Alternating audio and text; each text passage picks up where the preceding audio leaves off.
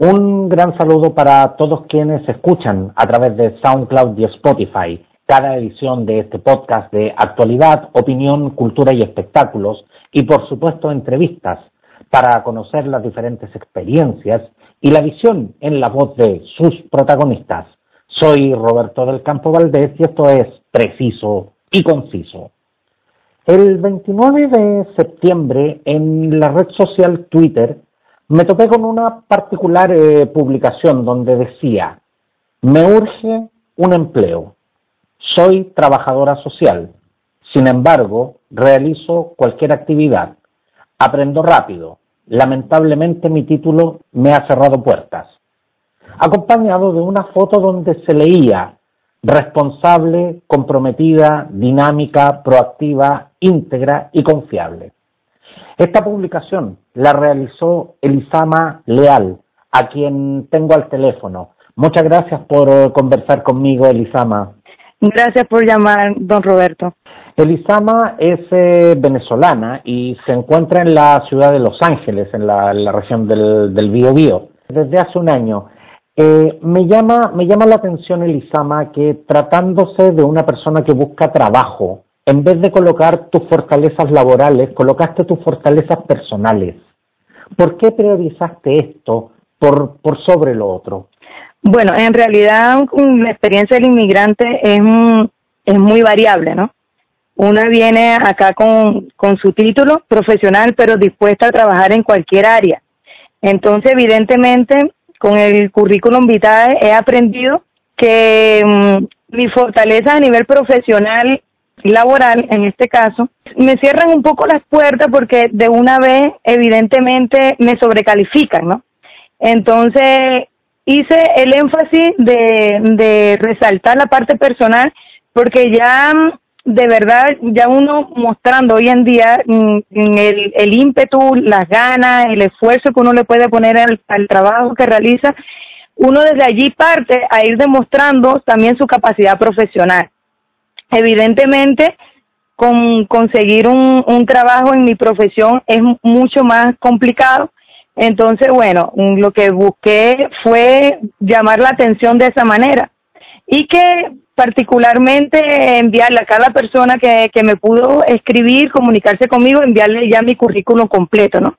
Sin embargo, con todas las orientaciones que nos da la UMIR en cada una de, de las ciudades, de las ciudades, de las municipalidades, ellos nos han de esa forma orientado a que a que siempre resaltemos la parte personal, los trabajos este que hemos realizado aparte de lo profesional para que a nivel laboral llamemos un poco más la atención de ese empleador y que nos, nos busque y nos, y nos faciliten por lo menos la entrevista, ¿no?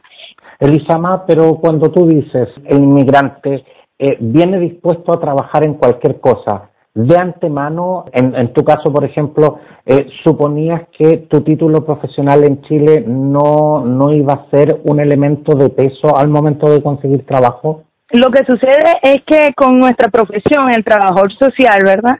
Lamentablemente, nuestro campo laboral, el 90%, me atrevo a decirlo, es en la administración pública. Y obviamente como inmigrante, la administración pública me cierra las puertas porque necesito una nacionalidad chilena para poder ejercer mi profesión, ¿no? Entonces ahí se reduce muchísimo ya mi campo laboral.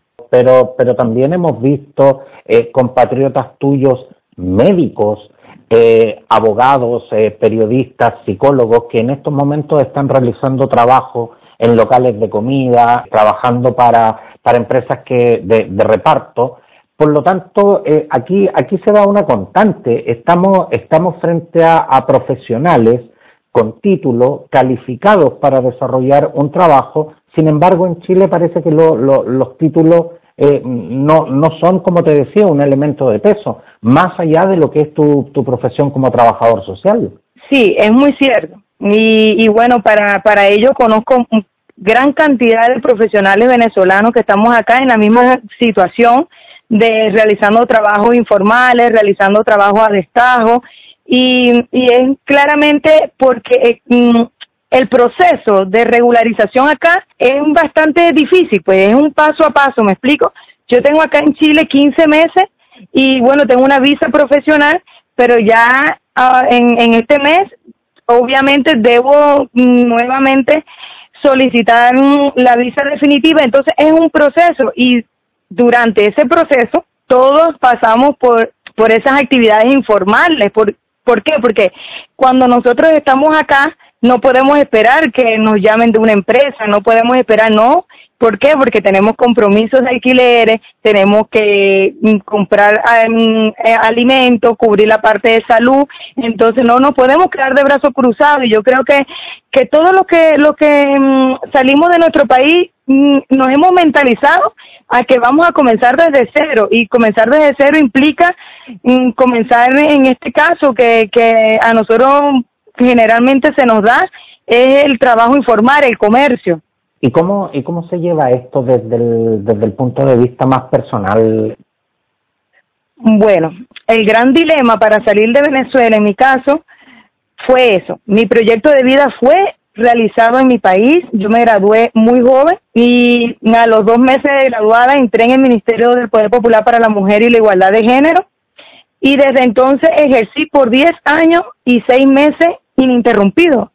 O sea, fue un, trabajo que con una gran vocación de servicio, con un gran compromiso social y que alejarme de, de, de mi, o de, de, mm, de toda la, la, mm, las necesidades que uno tiene personal de realizarse y comenzar desde cero es lo más complicado. Yo creo que para el ser humano no estamos hechos para esto. O sea, es un proceso que, mm, que te rompe cualquier esquema a nivel mm, de personalidad que tú puedas tener. Yo ejecuté mi proyecto de vida que, que uno se plantea de tener tu casa, tu auto, mm, después de graduada, una buena profesión, ejercer lo que más quieres y después presentarte con una situación económica tan compleja, una situación política tan, pero tan difícil que hoy en día yo creo que salir de ello es mucho más complicado. Entonces vemos que nos, nos sentimos forzados, ahí no nos quedó otra opción. O sea, todos los profesionales que tuvimos esa estabilidad en nuestro país, no nos quedó otra opción. Entonces, si tú no tienes otra opción, te enfrentas a muchísimos cambios.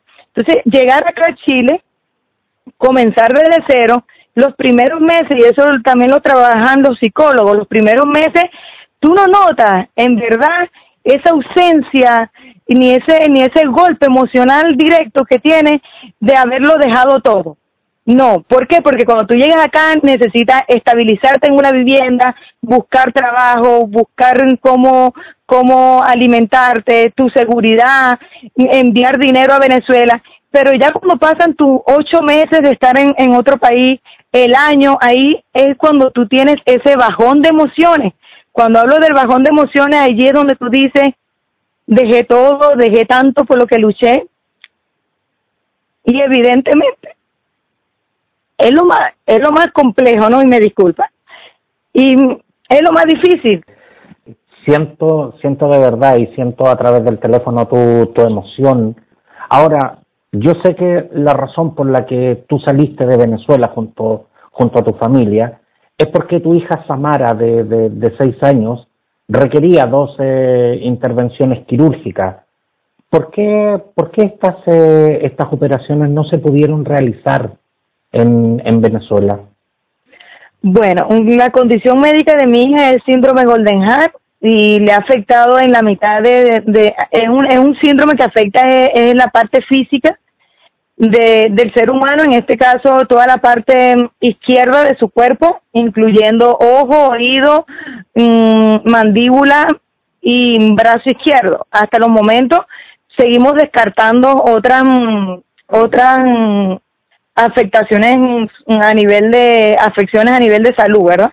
Bueno, entonces allá en Venezuela hasta el 2017 yo logré realizar en, el sistema de salud privado, cabe destacar, logré realizar todas las intervenciones quirúrgicas que pude, pero hubo un momento en que con la dolarización paralela, con, con un sistema económico que, que cada día que cada día eh, es peor entonces me vio en la en la obligación de, de salir de Venezuela y y muchos me preguntaron y por qué Chile entonces bueno por qué Chile porque a nivel es uno de los países en la región con un desarrollo médico también que es reconocido y bueno yo sé que acá también el sistema de salud es costoso sin embargo fue más viable y ha sido más viable. Ya mi hija la semana pasada fue operada y bueno, todavía la tengo en control con un neurólogo, con oftalmólogo y odontólogo también, maxilofacial, especialista. Así que la llevo ya, gracias a Dios, encaminada. En un año que tengo acá he podido, por medio de, del Hospital de Los Ángeles, he podido canalizar todas las consultas. También, bueno, el reconocimiento de que los médicos venezolanos eh, han realizado como una red de apoyo hacia ella. Yo creo que eso es muy importante. la red que, que, el inmigrante pueda crear a, a su alrededor desde que llega a otro país. ¿Por qué? Porque en esta pandemia yo cuento con más dentro de mi red a nivel de salud con más médicos venezolanos pero que ellos han, han podido también traer hacia, hacia esa red los médicos chilenos que me han atendido a mi hija, ¿no? Entonces ha sido un gran apoyo a nivel de salud y a nivel de a, nivel personal, bueno, el chileno es, es, su gentilicio definitivamente lo protagoniza la nobleza, tiene un corazón súper amplio. Yo creo que la solidaridad del pueblo chileno siempre, siempre lo vamos a agradecer porque a pesar de la pandemia y, y de toda esta circunstancia de quedar sin empleo y bueno, todo lo que nos ha afectado, siempre tenemos alrededor de nosotros, de mi familia, familias chilenas que nos han brindado muchísimo apoyo. Entonces, yo creo que el inmigrante se, se hace su camino y, y, en ese camino conseguimos apoyarnos, conseguimos personas que nos dan contención, que nos dan empuje y eso es lo que nos mantiene en este país dando siempre lo mejor de nosotros para seguir luchando y seguir adelante. Y hago la salvedad de que no solo estás en Chile con, con tu hija Samara de seis años, sino que también estás con tu hijo menor, Jonathan, y también con tu esposo. Sí, con un bebé de dos años y con mi esposo. ¿Y por, por qué ustedes eh, decidieron eh, radicarse en la ciudad de Los Ángeles? Bueno, de Santiago no conozco absolutamente nada. Recuerdo que solamente lo pisé para tomar el autobús en el terminal de la región metropolitana. No conozco absolutamente nada de Santiago. Decidimos venirnos a Los Ángeles porque ya en el año 2015 se mudaron unos, unos amigos, o sea, no, no estaba tan tan complejo el hecho de, de salir de nuestro país, o sea que en nuestro país podíamos seguir luchándola. Pues. Entonces un grupo de amigos de, de la ciudad de Maracaibo, en Venezuela, decide mudarse a Chile y ellos se, se estabilizaron acá muy rápido, en el, en el año 2015, las condiciones eran un poco más flexibles entonces ellos, mm, esa familia mm, son las que yo conozco de hace más de 15 años porque una de ellas estudió conmigo en la Universidad de Zulia, egresamos juntas, hicimos tesis juntas. Entonces ella me esperó, ella me dijo, Eli, vente con la niña, vente con Jonathan, que son los niños. Generalmente uno busca migrar solo y después se trae a la familia. Yo no, yo decidí juntos con ellos porque mm, ya tenerlos acá los sentía más seguros, ¿me explico? Llama profundamente la atención que hayas escogido una ciudad que tanto en geografía como en clima es tan distinta a Venezuela. bueno, llegamos en pleno invierno del año pasado y cuando mi amiga me dijo, aquí hace frío, yo calculé unos 12 grados. la sorpresa fue que evidentemente menos 3, menos 4 grados de frío y, y hasta más bajo todavía. Nos afectó mucho pero la mm, de verdad que nos acostumbramos pues. Mm, yo creo que está también eso en en uno querer soportar hasta esos cambios y y nosotros somos del Caribe nosotros somos de la región del estado Falcón y tenemos toda todo el Caribe en costa a costa así que nos afectó muchísimo pero yo creo que ya ya estamos acostumbrados ¿qué le puedo decir de Los Ángeles? Los Ángeles es una ciudad mm, de gente que amo tanto, de verdad que, que el sur de Chile, no conozco el norte, pero conozco tanta nobleza en, en, el, en el chileno, en la chilena, y yo no me veo mudándome al norte. Hasta los momentos no. Otra de las razones también es porque en Santiago el alquiler es mucho más costoso, los servicios son más costosos y esas cosas cuando uno trae y niños, yo creo que esas cosas también uno las evalúa. Y, y Los Ángeles es más económico, pues el alquiler es más económico, los servicios también, entonces por eso que me animé mm, directamente desde Venezuela, yo vine fue a Los Ángeles y bueno, en mis planes está seguir luchando acá y, y ojalá que, que, se me abra una oportunidad laboral donde, donde pueda seguir desarrollándome. Hemos trabajado en todos los aspectos mm, de que usted se puede imaginar, tanto en comercio como en, en restaurantes, en área de agricultura. Mm, yo he sido temporera, cosechadora de frutillas he estado también cosechando mora, haciendo mermeladas, entonces todo ese trabajo también mm, agrícola, o sea, del campo también lo he realizado con tal de salir adelante. Entonces, bueno, yo ando en busca de, una oportunidad mm, laboral donde me dé una mayor estabilidad, ¿me explico?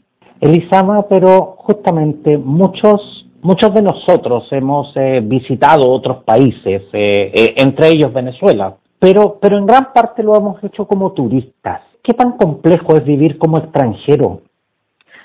Mm, la complejidad depende de cada caso. Yo creo que es muy subjetiva. Todo comienzo es difícil. Mm, yo creo que, que cada inmigrante tiene una, una historia distinta. Lo que sí, desde, mm, desde ser madre y ser mujer, yo creo que son condiciones que complican muchísimo más mm, o hace más compleja la situación porque mm, una tiene mayor carga, mayor carga social, mayor carga familiar, mayor de responsabilidad y, y que a nivel laboral tenemos menos oportunidades que el hombre. Entonces, bueno, yo creo que, que cada, que cada mm, persona tiene su historia pero yo sigo creyendo que, que, Chile es un gran país, sigo creyendo en que apuesto a este país, apuesto a que vamos a seguir saliendo adelante, apuesto a que, mm, a que podamos hacer grandes equipos. Yo creo que, que el venezolano está acá para construir. Y esa fe, esa, esa esperanza que tienes eh, en, en la gente específicamente de, de Chile, ha tambaleado en momentos tan difíciles como, por ejemplo, cuando tu hija sufrió bullying en el colegio? Sí, sí, yo creo que, que porque eh, somos culturas que, que estamos en, desarrollo totalmente cambiante.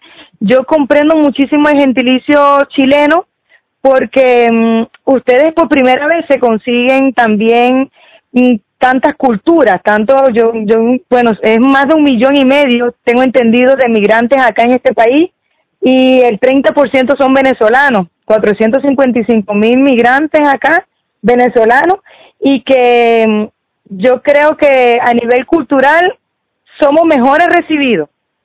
Créanme que sí, lo, y, y soy responsable de lo que estoy diciendo.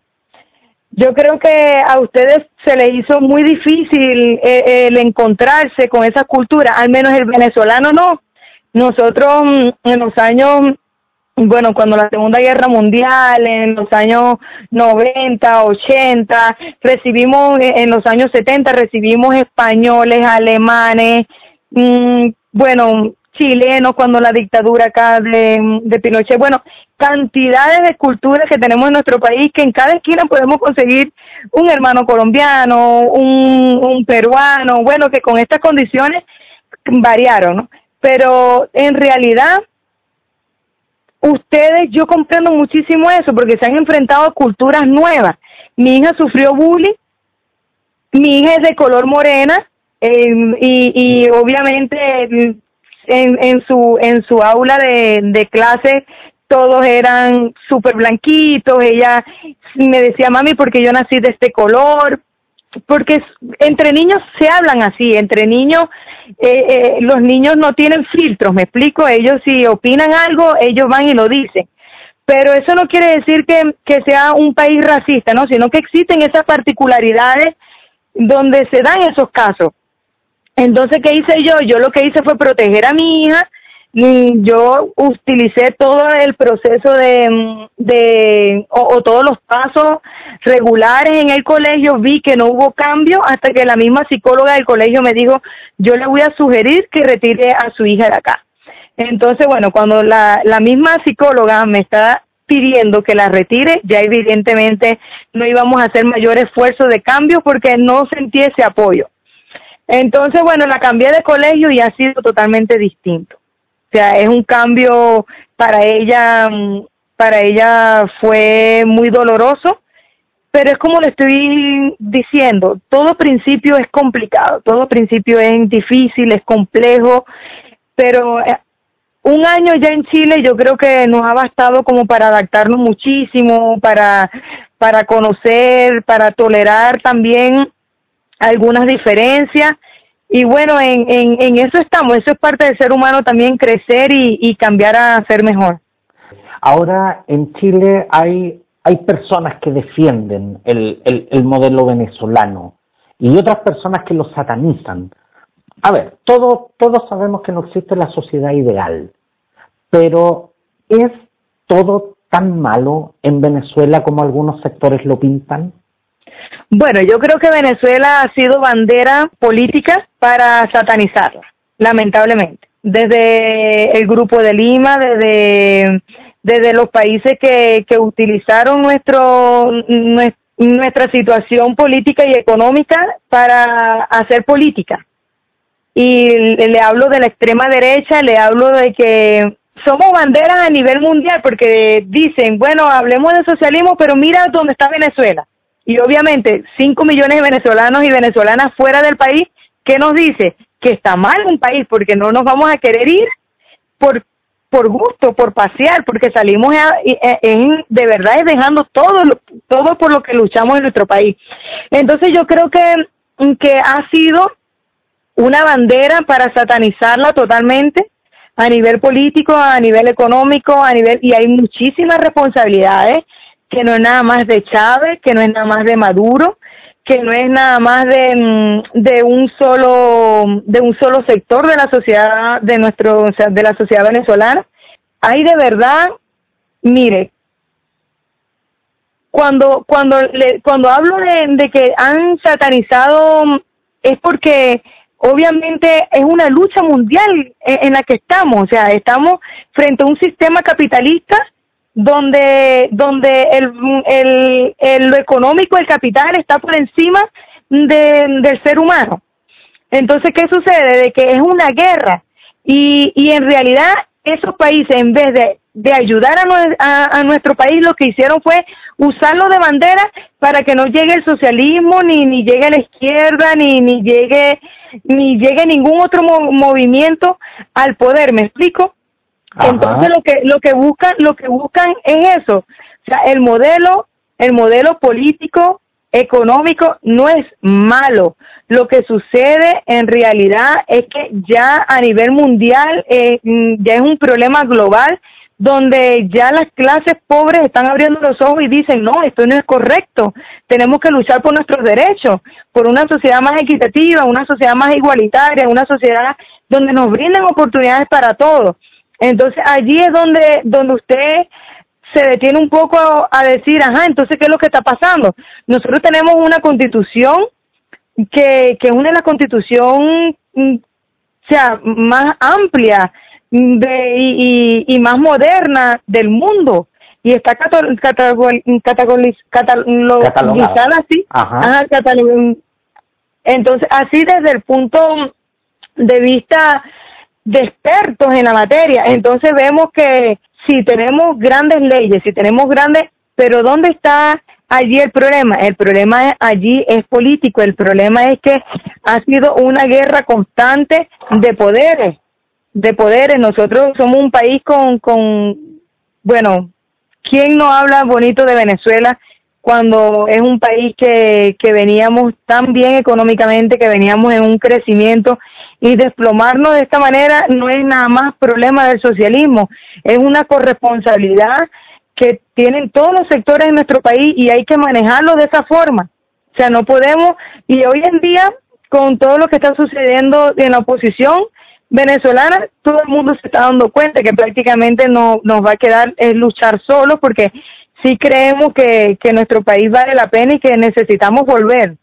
Elisama, el Senado eh, rechazó el 29 de septiembre la indicación que, creaba la denominada eh, visa de turismo laboral, que creaba una nueva categoría migratoria para que, para que los extranjeros eh, pudieran pedir una visa laboral al momento de, llegar a Chile. Indicación, por cierto, inserta en la ley de migración y extranjería. En tu caso, en particular, de haber sido aprobada, ¿Esto aumentaba o reducía tus posibilidades de, desempeñarte profesionalmente en Chile? En mi caso, ya yo estoy acá. Y ya estoy acá, tengo un, ya mi primera visa. Y yo creo que sí iba a, favorecer es al que está afuera, al que tenía pensado venir, ¿me explico? Ah, y bueno, ya cuando, ya cuando uno está en ese proceso migratorio mm, andando, ya mm, definitivamente son pasos, son pasos a, favor, son pasos a favor. Sin embargo, bueno, aquellos que, mm, que, tenían pensado venir a, a, Chile a trabajar con, con esa posibilidad, yo creo que hay, hay profesionales en, en diferentes áreas que, que le podrían favorecer. En mi caso, como trabajadora social, y como le expliqué al principio, el 90% de mi campo laboral es público, prácticamente no, no iba a tener mayor relevancia. Pero hay mucho miedo, hay mucho miedo socialmente acá en Chile por las condiciones económicas, las condiciones de la pandemia. Muchas personas no están de acuerdo, chilenas y chilenos no están de acuerdo con ese tipo de visa porque mm, en verdad hay una hay una campaña en redes sociales donde dicen no vienen más inmigrantes vienen a, a, crear más mano de obra barata. Y bueno, son cosas que, que simplemente tienen miedo a que ese, ese, ese tipo de, de ola migratoria le, le vaya a afectar a nivel laboral. Y yo comprendo porque en mi caso, que estoy buscando trabajo, don Roberto, que tengo la necesidad económica de tener un ingreso para seguir adelante en este país, obviamente yo con cualquier trabajo y hasta mal pagado lo voy a hacer.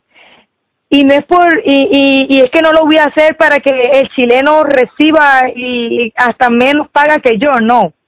Sino lo voy a hacer porque yo no puedo quedarme de brazos cruzados cuando necesito enviar a Venezuela dinero, cuando necesito dinero para mantenerme acá con mis hijos. Entonces es como que bueno, esto es lo que hay y esto es lo que voy a hacer. Me estoy explicando, o sea, también nos vemos forzados a eso. Quiero, quiero darte las gracias realmente por esta, por esta franca conversación que, hemos tenido. Pero antes que te retires, eh, eh, Elisama, quiero, quiero preguntarte una última, una última cosa. Las expectativas que tenías de Chile y especialmente la imagen que, tiene, eh, que, que tienen de nuestro país en el extranjero, ¿se condice con la realidad o muchos eh, o muchos migrantes llegan tras un paraíso económico que no existe? Yo creo que sí llegamos con expectativas muy, pero muy altas. Pero sigo creyendo que, que es un país de oportunidades, sigo creyendo que, que todo lo que podamos desarrollar acá tenemos, tenemos grandes puertas para, para hacerlo. Pues.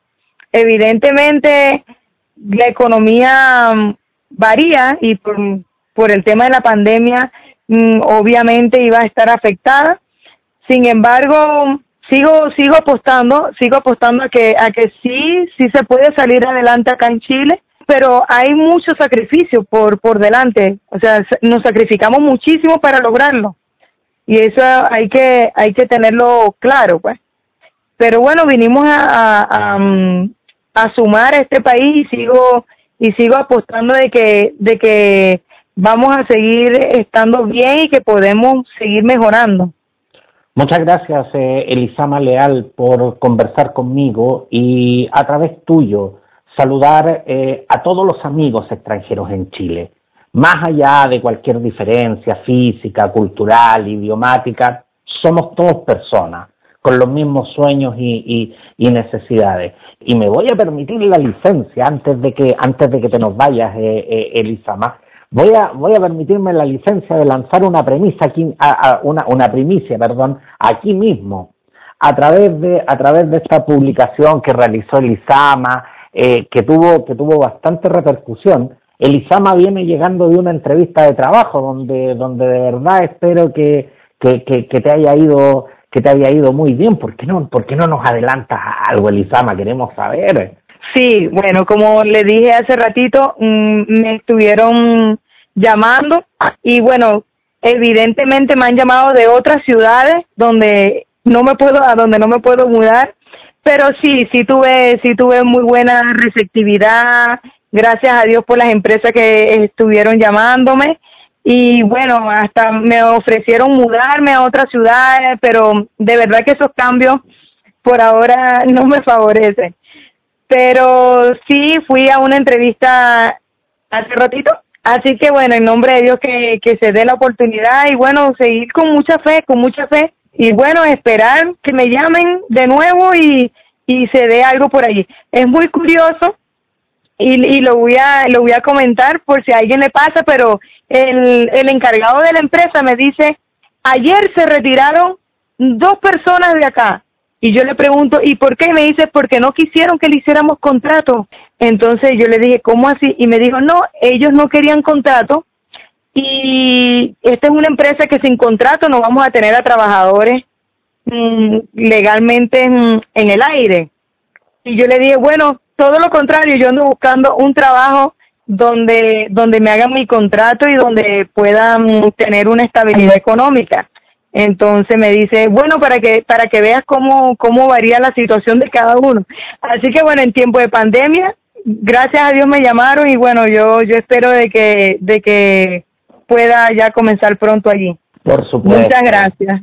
Por supuesto, Elisama. Te, te deseo, te deseo mucha suerte eh, a ti y, y, a través tuyo también enviar un gran saludo a tu, a, a, tu familia, a tu hija Samara, a tu hijo Jonathan, a tu esposo también. Desde acá les, les mandamos hartos saludos y de verdad les mandamos muy buenas vibras para que, para que esta situación sea una situación momentánea y que finalmente termine siendo simplemente parte, parte de un proceso y que, y que puedas estar cómodamente acá, acá en nuestro país.